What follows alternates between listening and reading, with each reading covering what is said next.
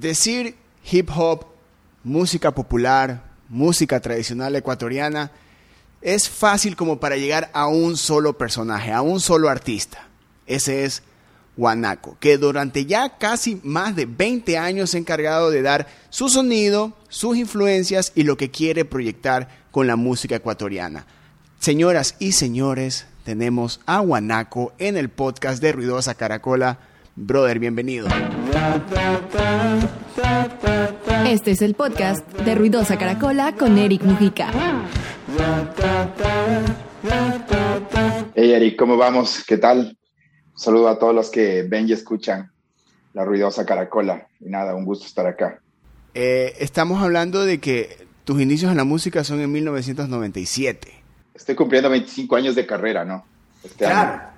Quiero ir como que a esa, a, esa primera canción, no la que hiciste, sino que esa primera canción que tú dijiste, ok, este, esto es mío, esta canción es mi sonido, he encontrado ya mi identidad entre tantas influencias que, que como, que como simplemente amantes de la música tenemos. ¿Cuál fue esa primera canción que tú dijiste, ok, este, este es mi firma?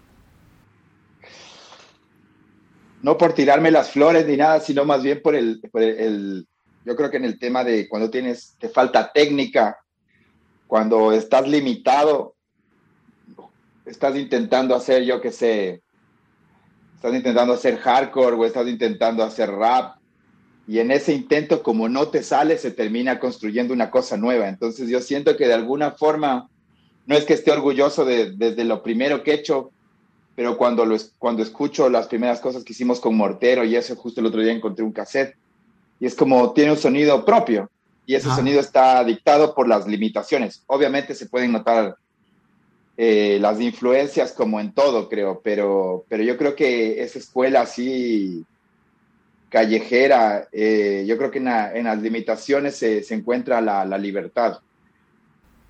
Y has, y has, o sea, y, has dejado que eso sea como que la, bandera que maneje toda, toda tu carrera. O sea, no es que no es porque no es por la falta de evolución, sino que en, en todas tus canciones no hay como que esa ese temor a que no se siente la evolución, a que no se sienta el cambio, que no se sienta el siguiente paso.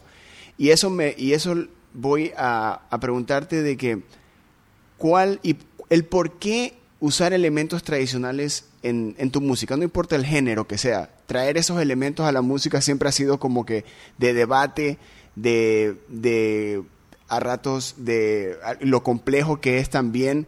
Y también a veces caer en, en, en, dónde estamos metiendo la música nacional para que no se vea comprometida. Sí, yo creo que cuando se lo hace, o sea, hay dos formas de hacerlo, desde lo académico, desde el estudio, como estudiar los géneros e intentar hacer una aproximación a esas músicas o, una renovación de ese tipo de músicas, o hacerlo de la manera que lo he hecho yo, que es que desde el instinto de llegar tanteando las piedras y, y darse cuenta en dónde uno está a ciegas. Eh, para mí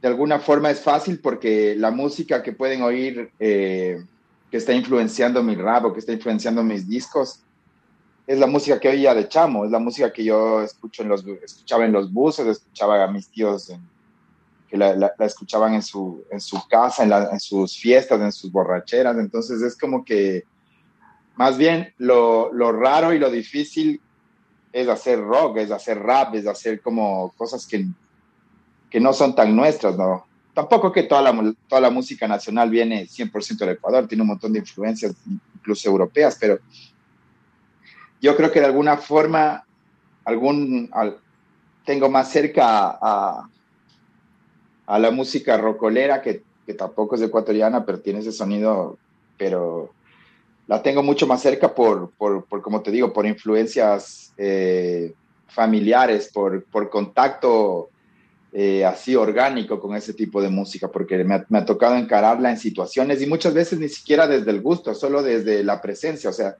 porque estuvo ahí de soundtrack en una situación, en un, un partido de Coaboli en el, en el cual yo estaba sentado de niño viendo y yo creo que todos esos sonidos se te van metiendo a la cabeza. Yo, más que músico, eso me considero como sonorista, un, un amante del, del, ruido, del sonido, de la música y que también intento reflejar eso en mis discos, ¿no? Mis discos no son solo de música, también hay, también hay sus partecitas de noise, también hay sus partecitas de, de captar radios, de captar sonidos de la naturaleza, de por ahí meter un poema, de por ahí meter eh, samples de otras cosas, de, programas de televisión. Entonces me gusta mucho jugar no solo con, con netamente hacer música, sino me gusta jugar con los sonidos. Entrando en, desde ese punto en la parte de la producción de, de, tus álbums, que se, no, se creas ambientes, eh, lo obvio de mostrar de qué es lo que a ti te ha convertido en músico, de lo obvio de que la música tradicional, la música popular ecuatoriana sea lo que llevas en tu instinto. ¿Por qué no ser, dedicarse a solo eso? ¿En qué momento aparece el hip hop en tu vida? ¿Qué, es lo que hace que, te, que empiece tu rumbo como artista y que a medida que vas creciendo se suman estos elementos que iban creciendo contigo? Yo, yo entiendo que es como también un, un, tema generacional, ¿no? Yo, yo viví el, el boom del rap así cuando tenía nueve años, diez años. Fue el boom así total dentro de la cultura pop incluso, o sea, ya pasó de ser eh, Randy MC o Public Enemy, se transformó en Vanilla Ice, MC Hammer y todos esos artistas, muchos más, mucho más orientados al pop y que nos llegaban en las películas de las tortugas ninjas o nos llegaban en cosas así que como niño te quedabas como, wow, qué increíble. Entonces, por ese lado, imagínate, yo recuerdo así como cuando tenía 10 años había ese programa Chispazos y había el para niños que era Chispitas, ¿te acuerdas? Y, había concursos de había concursos de rap ahí. Claro. Concursos de breakdance. Ni siquiera le decían breakdance, sino rap y iban los chamos a bailar y cosas así. Entonces, yo cacho que es como ahorita el reggaetón para muchos. O sea, es, es como a mí no, no es que yo lo, lo decidí así como de una forma intelectual, sino me cayó encima y abracé esa moda como por moda, sí y claro, con, con, los años ya vas entendiendo que es una cultura, te vas, te vas también apropiando más, eh, la, vas absorbiendo, la vas haciendo parte, parte tuya y, y para mí fue increíble porque atrás de, de, esa moda descubrí como una cultura entera y una forma de, de hacer música, una forma de, expresión. Eh, también, ya empezando, hablamos en los noventas de cómo es tu, cómo tú entras en el hip hop o cómo el hip hop entra a ti y empiezas a desarrollarte como músico. Hay muchas veces que, especialmente en tu caso, siendo un artista que maneja carrera en solitario, ya ha manejado también estar en bandas, ¿cómo tú te, te, has permitido a lo largo de estos 25 años de ser, esto es momento para una banda, esto es momento para solista? La música te dice qué debes hacer o tú organizas ya como que esto es lo que voy a, hacer en los próximos años. Este año es para banda, este año es para solista, este año es para otro proyecto, porque igual te, involuc te has involucrado en, en, otros proyectos artísticos. ¿Tú dejas que el arte te diga qué hacer o es una cuestión de que tú mismo te, te impones estos retos? Sí, yo, yo creo que sí, sí es, sí es un poco el arte el que me empuja, como la, la gana de expresar y el conflicto entonces es como que llego a un lugar en el que me siento atrapado y enseguida me aburro, esa es, la palabra, me, aburro súper rápido de, todo y, en ese aburrimiento estoy en constante búsqueda. O sea, también tengo como mi proyecto de música electrónica que es Huanchaca, eh, tengo mi proyecto de, hip hop que es Guanaco, ahora voy a sacar un EP con Entrañas que es un, un, productor joven de Quito que, que hace como música electrónica, así como grime, como, como drill, pero con toques medios, no, así, medios oscuros, así.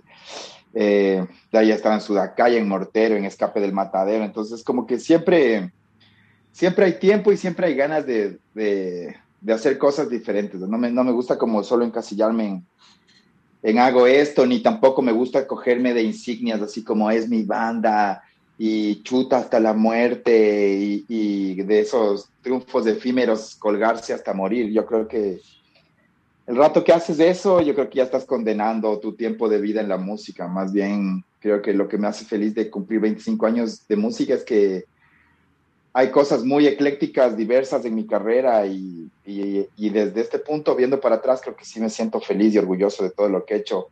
Y y creo que siempre se ha propuesto eso, y lo que te decía al principio, que tal vez dentro de las limitaciones he llegado a tener un sonido que, que de alguna forma es propio y, puedes escucharme rapeando en un pasillo o en un death metal que puedes decir, ese man es guanaco, así. Entonces, eh, esa es la búsqueda de, ese es el encontrarse con ese sonido, ¿no? Y ese sonido, muchas veces la gente está como puliendo la técnica, que está muy bien, o sea, es algo que todos tenemos que hacer, pero ese sonido también se construye de defectos, así, de defectos y de virtudes, de, a veces de, no tener la gran voz, puedes lograr eh, hacer métricas nuevas, cubrir ese defecto haciendo eh, tempos diferentes que no hacen otros raperos. Entonces, también ahora me he dado cuenta, los chamos de ahora tienen muy clara la técnica, la, gente que rapea tiene muy clara la técnica, o sea, como doble tempo, triple tempo, eh, tres cuartos, no sé, hay un montón de cosas que ya tienen nombre y que cuando yo las aprendí, eh, solo las hacías porque veías que otro rapero la hacía, así, entonces estabas como copiando la parte del otro, así. Y en el intento de hacerla te salía diferente o, algunas cosas igual y, lo lograbas. Entonces, ha sido ese camino también de construir un poco eh, un, sonido y también de estar investigando, de estar estudiando y por eso ahora he estado grabando muchos feeds con, gente mucho más joven que yo y, para nada me siento oxidado, o sea, estoy como ahí dando la talla y, y rapeando con, con manes que, que, claro, rapean durísimo. O sea, ahora hay manes de 17 años que rapean durísimo, porque claro, tienen ya todo el, o sea, todos los videos, todas las batallas, todos los, los, discos en Spotify. Antes era como la lucha para conseguir un pinche disco. sí. Eh, también, eh, ¿sabes qué? Hablando de 25 años de carrera, eh, también existe ese de, de cometer el error en público, de la canción que capaz de, con este, eh, existen canciones en la carrera de artistas que esta es con la canción que aprendiste algo que no debes volver a hacer, que aprendiste algo que debes mantener o que simplemente esta canción, un, algo así, no lo vuelvo a hacer. ¿Tú crees que eso define carreras o define como que caminos para, para, porque hablabas bastante de que a veces, de que ahora como que no se, no, no el artista no se da el chance de tener ese error, de mostrar ese error por, por una, por lanzarlo, por artísticamente sentir esto es lo que siento ahorita, ya si funciona o no funciona, eh, creo que es, es un resultado de cómo sale. Pero también a veces está el quiero hacer esto porque necesito hacerlo. Tú te has dado chance de, cometer, eh, de llegar a ese punto donde has salido y no ha funcionado como tú has querido o has, aprendido algo nuevo. ¿Sí, ¿Sí, crees que eso también define, define una carrera que tenga tantos años? o sea, por ejemplo, yo tengo, yo tengo amigos que veo que se hunden en un perfeccionismo, así como en lo que yo saqué cinco discos, los manes van intentando sacar uno, cachos, pero es como buscando la perfección, buscando esto. Y, en realidad yo creo que lo que sí creo que tengo la suerte y puede ser igual una virtud o un defecto es que hay un punto en el que está claro que hay que abandonar la obra, o sea, que, que hay que soltar porque de ahí no va a pasar más y solo vas a empezar a cagarla incluso, o sea, hay un punto en la mezcla que ya no van para adelante, sino empiezas a ir para atrás, entonces hay que, hay que aprender a soltar. Ahora viendo hacia atrás, claro, hay discos así que son re defectuosos, ¿cachas? Porque yo tuve, o sea, yo no fui a una universidad y aprendí en un aula a hacer música, sino yo aprendí haciendo discos. Entonces, si escuchas un disco mío del 97 o un disco de Sudacaya del 2002, puta, se grababan, esos, esos discos se grababan en dos días. O sea, un día los instrumentos, segundo día las voces así, tal, sin autotune, one take, eh, sin saber cantar bien, sin cachar cómo se respira, sin nada, así, dale. Qué lindas épocas. claro. Y claro que no, no suenan como, o sea, no suenan como me gustaría que sonasen. Y puedo entender que algunas de esas son increíbles canciones que interpretadas de una mejor forma serían, serían mucho más potentes, pero, pero así, defectuosas, así, llenas de, errores, llenas de, incluso hasta errores musicales, pues porque claro, hay, hay, canciones con desafinaciones, con cosas así, con toda esa cantidad de defectos, eh, conectaron con un público y ese público la sigue llamando, la sigue queriendo, la, la sigue añorando. Y ahí están, o sea, proyectos que ya se terminaron, ahí vos vas a ver en Spotify, siguen teniendo sus 15 mil reproducciones mensuales ¿Quién también escuchará ya ni hoy? Yo escucho, ya nadie le mete promo, no, no tiene ni redes sociales de esas bandas. Y ahí están, o sea, entonces yo creo que también es como, creo que los músicos pecamos a veces de eso, de, buscar la perfección, de buscar que suene súper chévere, te coges tus temas mis temas favoritos son los que menos les gusta a la gente, por ejemplo.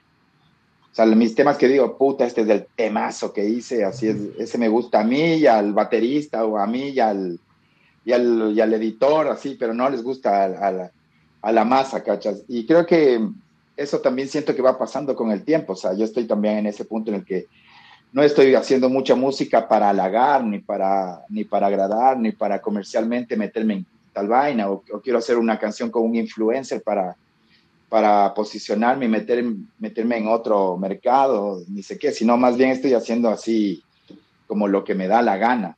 Entonces es también una etapa que disfruto mucho porque es una etapa súper libre en la que ya eres el viejo loco que, te, que puede hacer lo que te dé la puta gana. Ya ya para demostrar se ha demostrado y es como que ahorita estoy en ese tribo así de, de solo gozar, de pasarla bien también en la música. Hablando de esa perfección que ahora, aún más ahora se, se, busca, porque hay tantas herramientas, hay tantas maneras de sonar, entre comillas, perfecto. Eh, ¿Tú detectas eso? ¿Tú sabes cuando ya eh, es como a veces los años también traen esa experiencia de cuando escuchas algo nuevo y que se demuestra o se quiere demostrar esta perfección para ti, es como que esto ya sé, ya sé cómo va a terminar esta historia, ya sé cómo, dónde va, dónde, cuál es, qué es lo que quiere este artista, en base a lo que tú has hecho tú como artista, has vivido, la, has vivido el, análogo, has vivido la transición y has llegado al digital, ya, y, todas, y en todas te has desarrollado. ¿Tú ya detectas esa, esa necesidad a veces de la perfección que buscan ciertos artistas o en esta ola de que todo el mundo puede hacer música o que las herramientas están ahí. ¿Tú ya detectas eso? O sea, ¿se te hace fácil detectar eso? Pues, es que yo creo que ahorita también la música se dividió en, dos, en dos grupos, que es esta música para escuchar en medios digitales, o sea, música que escuchas de un celular y vale gato, tienes que ponerla en un buen equipo, sentir el sub-bass, meterte en el carro, es esa música para disfrutar así. Pero también en buena parte sabes que esa música en vivo no suena igual, ¿cachai? O sea, esa música tienes que poner 25 pantallas y unos muñequitos lanzando globos y, bailarinas en tanga saltando para hacer el show para que esa nota va, salga bien. Pero si le pones a ese artista en un micrófono en un bar frente a cinco personas, no es lo mismo, ¿cacho? Porque no es esa música orgánica. Sin embargo, yo, yo no soy cuadrado en eso, o sea, yo vengo del hip hop también. Entonces, a mí sí me gusta también balancear entre esas vainas, o sea, igual en este último disco que saqué, que se llama Chelonización, hay part tracks así con full autotune, ¿cachas? Pero más utilizados como desde una perspectiva estética, no porque no puedo llegar a esa nota, sino ni para cubrir un error, sino por darle un color a, tal o cual tema. Hice un tema que se llama, por ejemplo, Blineando en Sucres, que es una, una canción, un bambuco, que es, que es como un, un tema afro, afroecuatoriano, así afroesmeraldeño. Y y compuesto por el Felipe Romo y por mí justo en este cuarto y, es, yo venía de, como de la casa de Rosa Huila, de ver esa música así, la, la señora cantando en el patio de la casa, eh, los arrullos así gritando aquí, y yo ahí así como en shock viéndole cantar con los nietos, con los vecinos, con los niños del barrio, me quedé así como, wow. Dos meses después me salió la canción como mi reversión, que nunca va a ser igual, ¿cachai? y tampoco lo veo como apropiación musical. Yo pienso que es como cuando vives de esas cosas, chuta, y haces música, te atraviesan, Carlos, y por algún lado tienes que sacar eso, o sea, no puedes, no puedes dejarlo dentro. Entonces, para mí sí, sí la búsqueda de la perfección está bacán, creo que todos estamos en eso, de, que salgan obras pulidas, de que si tienes las herramientas ahora que están todas de una compu y puedes usarla de puta madre, pero claro, también se, también se siente esa música que ya sé que ya cachas como, mm, esto, no sé, al menos yo no, la gente no sé, o sea, el público no sé, pero yo sí es como hay cosas que digo, del puto de esto en una discoteca, bacán, pegado los tragos, cachar esta nota, pero no pagaría como un Golden Box para ir a ver esto porque ya cacho lo que es. Y me ha pasado hasta con, me ha pasado hasta con, con raperos que me gustan, cachas, raperos grandes que me gustan, me he ido a ver y me, y, me ha encantado, pero al final digo, ¿cómo será verle a este man en un bar? ¿cachas? ¿Cómo será verle a este man en un lugar pequeño? Porque en eso sí, yo soy como muy encariñado con la expresión artística mucho más artesanal, con la, con la artesanía, ¿no? Ver, ver al man ahí cómo se le fue el gallito, verle al man sudando. Eh, también está rico las pantallas y, los festivales mega grandes, pero, pero sí, soy, soy fanático del underground. Esa, esa parte artesanal está en todo el cholonización, eh, que es, eh, es, puede ser tranquilamente presentado como un, una manera muy ecléctica a la historia musical nacional. Eh, hablas mucho, hay muchísimos elementos de música popular y música tradicional, de las que es, es muy probable que muchas te estés, estés familiarizado desde tu niñez, pero en otras también puede haber como que este, esta parte de estudiar el género para poder interpretarlo o, o, que no y meterlo con, con, el hip hop, con tu música, con lo que tú quieres hacer. Hubo momentos en los que sí te tocó estudiar eh, eh, sonidos, géneros, que capaz en su momento solo los habías escuchado, pero no, aún, aún estabas totalmente familiarizados como para hacer canciones con esos elementos hubo un momento donde fue, ok, tengo que saber de dónde nace esto como para poder meterlo en mi música y sentirlo eh, auténtico?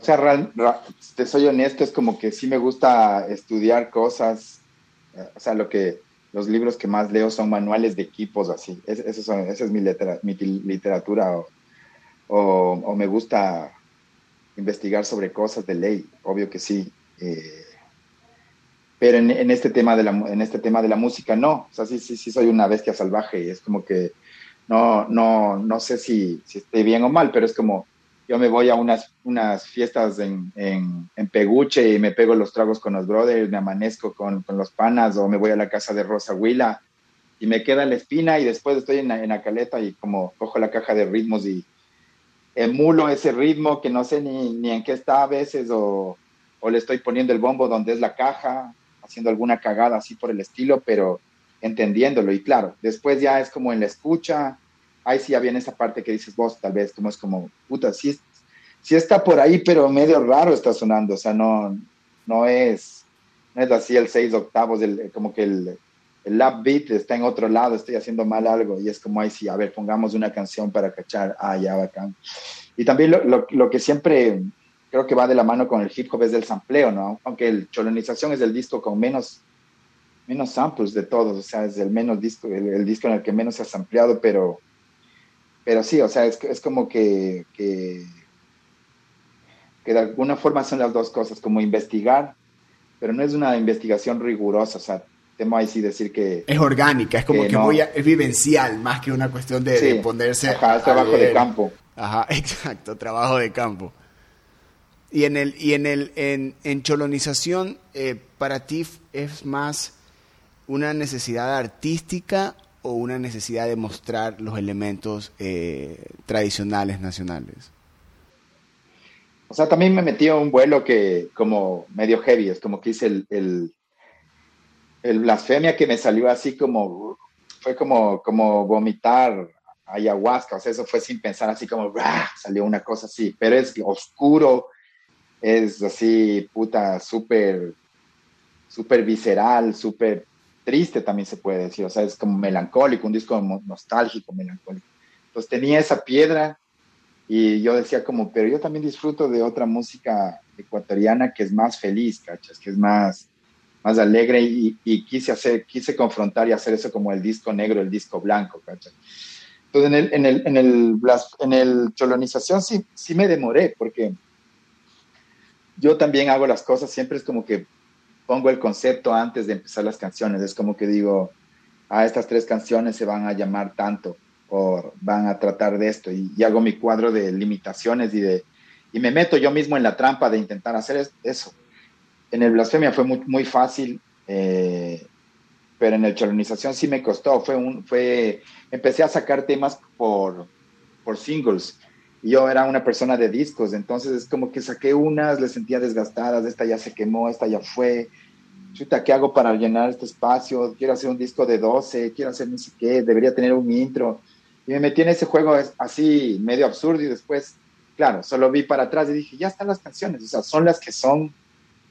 Eh, esta, esta es, esto es lo que tiene que ser el disco y es así como, como lo concebiste, es como lo viviste, ahora ya, ya, ya estás entrando a otra época y antes de que se, que el embarazo se pase, tienes que ir a hacerte una cesárea y dar a luz porque no puedes seguir guardando este, este guagua más, más tiempo, ¿cachai? Entonces, fue así como, ese disco sí me costó, ha sido de los que más me ha costado en realidad, eh, ¿para qué voy a decir que no? Pero, pero ahorita que le veo me gusta porque eh, creo que el uso de la tecnología fue chévere, ese fue el descubrimiento en ese disco, como muchos samplers, o sea, muchas cajas de ritmo, muchas efecteras análogas, eh, sintetizadores, eh, no sé, o sea, se, utiliza sampleos, pero cuando digo sampleos es como, no, no es que samplee otras cosas, sino mi autosamplear a, a los músicos o autosamplearme yo mis deficientes líneas de guitarra y, y meterles ahí y, chopearles. Eh, entonces, como que esa parte, esa parte sí quería hacer. Además, tenía yo en parte sí tenía también esta, esta, esta ambición de que decía, cada vez que me subo a un show de un show mío, todo es 90 BPM, máximo 100 BPM, así 90, 95, 100. Y es como que mi show es así. Entonces dije, tengo que hacer algo que, puta, tener la cola en la que se eleve y, y pase el baile frenético. Entonces, claro, ahí sí en el disco metí temas de 130 BPM, de 120. Entonces, Ahora sí, un show de Guanaco es como rap, rap, rap, y al final ya se va a lo electrónico y al baile y a la joda. Y es algo que también quería lograr para, para hacerlo en vivo, ¿no? Cuando, yo creo que cuando ya tienes varios discos es como desde afuera puedes ver y decir, chuta, creo que le falta esto al show, le falta un poco de, de caña al final. Y también tenía esa ambición, para ser sincero, sí. Y la, la versión y la también la parte audiovisual que también trajo Cholonización fue el, otro retro, el otro reto que, pudimos, que tuve el, honor de ver. Y es como, como mostrar cada elemento que uno está escuchando, verlo, ya. Ya sea con los músicos, con la ambientación, con la declaración que existe sobre cada canción.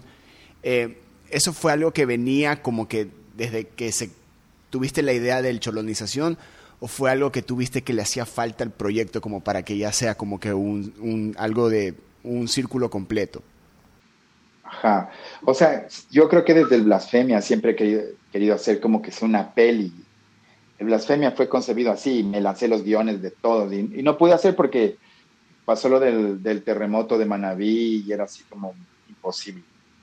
Después en este pasó la, la pandemia, cachas, pero por suerte coincidió, coincidió muchas cosas. Es como ganamos por ahí un premio, un fondo en medio de pandemia, muchos panas así, freelancers súper creativos, encerrados, y es como que construimos esto con, con el Vico Salazar y, para mí fue súper divertido poder ponerle al disco en, en, en video. O sea, es, como, este film concert, que hicimos en realidad no es como solo la banda tocando y, y, ya, no es un performance, no es un live session, sino si es sí es un elemento conceptual que tiene, que tiene una narrativa, un principio, un final, un, éxtasis, un clímax. Entonces, eh, construirlo así fue súper divertido y es en realidad a mí me gustaría hacer que todo, o sea, creo que todos los músicos, no sé si todos, pero bueno, yo veo siempre como mi música en videos, así, yo ya me imagino el video y casi siempre te imaginas un video que no puedes realizar, ¿cachas? O sea, está difícil, digamos, desde Sudamérica, desde Ecuador,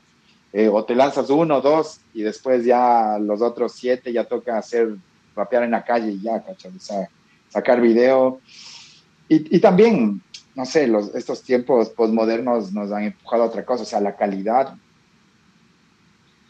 pesa menos que la cantidad actualmente, o sea, es como hacerte 10, no sé, 10 videos increíbles que lo logramos, pero porque fueron en un mismo espacio, con las, con las mismas o sea, cambiamos la escenografía, cambiamos la posición de las luces, la forma de reflejar los colores, la vestimenta, pero todos fueron, los 10 fueron hechos en ese lugar, eh, en tres días. Entonces ahí también fue un, camello de genios, pero digamos, si eso lo queríamos hacer en la calle o, o, lo queríamos hacer de, de, otra manera, no hubiese resultado. Yo creo que la, eh, otra vez, las limitaciones nos obligaron a, a resolver y hacer algo que sea eficiente sin gastar tanto y sin salir de un lugar. Entonces, es ahora también, creo que tiempo de eso, de hacer cosas que no sean tan complicadas, pero que, que, lleguen a emocionar. O sea, por un lado, pienso que, que, la calidad, a lo que me refería, que estos tiempos posmodernos no premian la calidad en el sentido de que ya no importa si es una, una, una Red One o, o una, o, una cámara super pro, que ni sé qué, o sea, ya, eso no importa, puedes hacerlo desde tu celu y puedes, en el tiempo de que este man con, con, con la camarota hace un video, hay un man que está haciendo 10 videos con el celu y esos 10 videos, si tienen, si transmiten en verdad y si comunican algo, puta, hay el chance de que se hagan virales. Entonces, como que la apuesta es ahora eso, ¿no? A buscar, buscar más que el formato, la idea. Y e, eso es lo que quisiera hacer con el, con el nuevo disco que, voy a sacar, o sea, intentar hacer como conceptos poderosos y logrables, que no, que no, que no tenga que, soñar con los videos que no pude hacer. El, el hip hop eh, en, en, general tiene como que un statement eh, que se da a medida que, que, se ha dado a medida que va pasando los años, va evolucionando el género. ¿Cuál es el, el, esa declaración que existe en tu música? Porque para que estas canciones perduren en el tiempo, tiene que haber un statement. No es simplemente es la canción, listo, siguiente. Es como que, como el statement hace de que las canciones perduren en el tiempo. ¿Cuál es esa declaración que existe en estos 25 años de carrera? Yo creo que es, la típica del rap y es la, la, más fácil, pero es así, es ser real, ¿cachai? Es ser, ser real y consecuente con las palabras, ¿cachai? Cuando, cuando haces una, una canción de protesta, saber que, que, eso lo llevas en el día a día. O sea, que, que, eso, que eso es parte de, de, tu cambio al mundo. Y cuando haces una canción de odio, igual odiar con el corazón, ¿cachai? Igual amar con el corazón. Entonces, yo creo que todas esas canciones eh, se han conservado y la gente le has abrazado. Es porque el rap es el periódico del pueblo, el rap es el, es el, el instrumento de comunicación del hijo de la vecina, ¿cachai? Entonces, yo solo cogí eso y hice mi obra de la, de la forma más, más honesta. O sea, yo creo que la honestidad y claro que el hip hop actual, y bueno, desde siempre tiene el bling bling y tiene todas esas cosas, pero el bling bling también es realidad. O sea, cuando, te llega y, lo y, y, puedes lanzarte unas frases fronteando, yo también fronteo en mis canciones. Tal vez no fronteo que tengo un Rolls Royce, pero fronteo de otras cosas. Y es como, yo creo que todo eso se puede percibir cuando es real y cuando es falso, cuando es una invención, cuando es un chamo soñando desde un cuarto o cuando es un man que se lo está viviendo. Entonces, yo creo que de alguna forma eh, logré, logré conectar con un público que me, que me, que me lee, que me escucha, o sea, que, que sabe, que vive las canciones, porque yo soy uno más, soy, uno, soy un man igual a ellos, o sea, soy, no, no tengo esa, esa pose de divo ni, esa, ni, ese, ni ese disfraz de artista, ¿cachai? Es otro man que camina por la calle igual que, que todos, entonces, de alguna forma yo creo que eso sí sí conecta también. Guanaco, para, para terminar, eh, hay otra faceta tuya que es la de host. Tienes tu programa, tienes un programa que, que es, es, increíble, es increíble. Y es como que también lo veo y, sigue como que este, este de tripear este, nuevos artistas, nuevos géneros, cosas que están sucediendo en un país tan pequeño que yo veo y digo, wow, eso está pasando allá también, ah, acá también está pasando. Y es como que expandir el mapa artístico eh, local y que, eh, que lo presentan los mismos artistas. Viendo desde, desde, esa, desde esa perspectiva, ¿tú crees que a veces viendo cómo son los medios y, tradicionales a lo largo de, la historia, en unos momentos sí, en otros momentos no, ¿Tú crees que también es como que esa, esa, esa responsabilidad inconsciente que los artistas no hemos puesto de también ser parte de, saben que miren esto hay, miren esto hay, crear nuestros propios espacios para nosotros mostrar lo que a nosotros no nos han dejado hacerlo? Claro, es que esa no, tú más que nadie lo cachas, Eric, o sea, es como en un país como este en el que no hay demasiados espacios y cuando te da un espacio tienes que acoplarte a un formato que es como muy buenas tardes. Primero que nada, agradeciendo por la entrevista y luego saludando a todo el hermoso público. Es como ponerse una careta, una formalidad así absurda. Nadie en la calle habla así. Y es como vos, vos, ves la tele española, la gente habla como habla en la calle, dicen culo, dicen joder, dicen, no sé. Acá es mucho más difícil que un presentador diga, pelado, guambra, ¿no? Ni siquiera eso, no se diga chucha tu madre, cualquier cosa que quiera decir. Empezando desde ahí, o sea, desde, desde, mm, la forma, no se diga en el fondo, o sea, como si vas a presentar un disco y hablas del concepto de, tu álbum, de por qué la portada, de por qué el requinto, de ni sé qué, es como aburrido, nos vemos. Es como no hay, no, hay chance de, proponer, entonces para nosotros el, el hueveo es dos cosas. El, chance de coger eh, proyectos valiosos y darles una ventana. Eh, y el chance también de coger gente de la cultura nacional que pueden ser presentadores de televisión, actores, actrices que uno también les ve a través de la pantalla y sacarles de ese formato y meterles a la licuadora en la que estamos todos los ecuatorianos. Entonces, eh, no sé, es, hacer cultura, porque si decimos que toda es cultura, que que, cine, teatro, televisión, eh, pintura, escultura. Entonces queremos, queremos un poco hacer eso, ¿no? Queremos un poco hacer entrevistas que sean, que sean reales igual, que sean reales, que sean honestas, que la gente vaya a pasar bien, que se cague de la risa. Eh, y tampoco quiero meterme en la fórmula de que siempre el programa tiene que ser así. El programa a veces cambia. Ese rato, chuta, primero era esto, después era esto, que se, que se joda y se vaya a otro lado viene un, entrevistado más serio que pone un humor más, más eh, no sé, más serio, más investigativo, más intelectual. Intento ponerme a la talla y hablar más serio con él.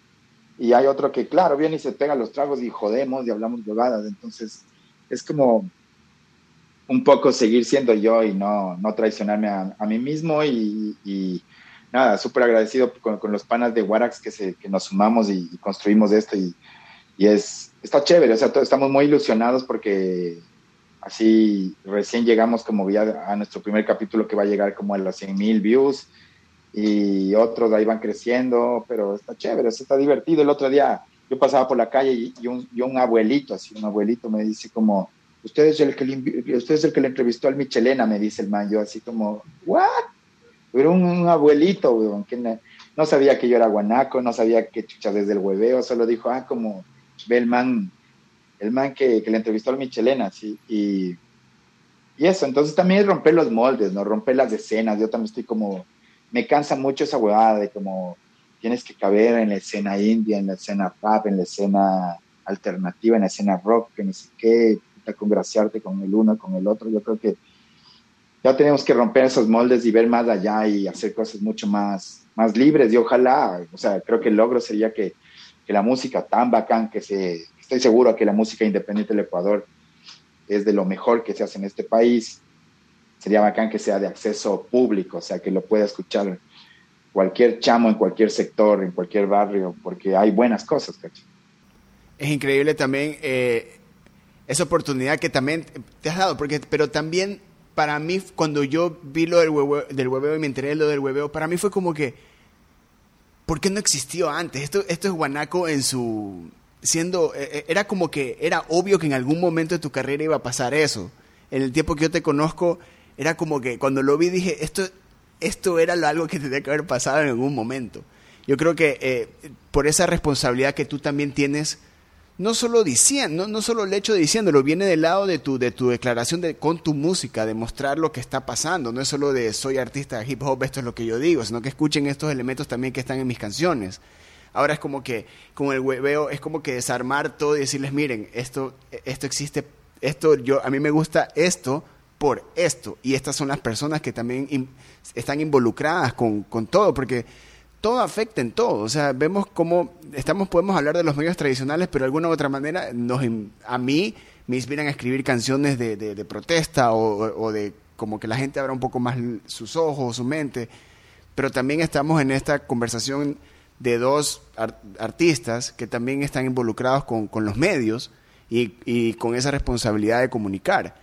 Y eso también ha hecho que uno conozca nuevos artistas, conozca nuevos sonidos, se involucre con otros, con otros artistas que capaz nunca pudo haber conocido por iniciativa propia.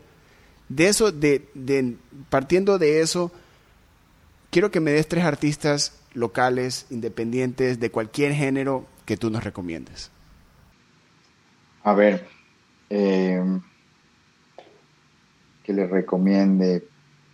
Vayan a escuchar a Ali, que es una cantante de RB eh, de Quito, pucha, una negra hermosa que canta bellísimo, y que tiene ese espíritu del gospel y del RB vivísimo en, el cuerpo, eso, está, increíble. Eh, también eh, le recomiendo un, grupo de rap, así que se llama Don de Gente, que son como mis vecinos de barrio de, de Chamo, pero que están en un, en un, nivel. Esos manes, por ejemplo, tienen unos videos que, que, representan full bien sus canciones.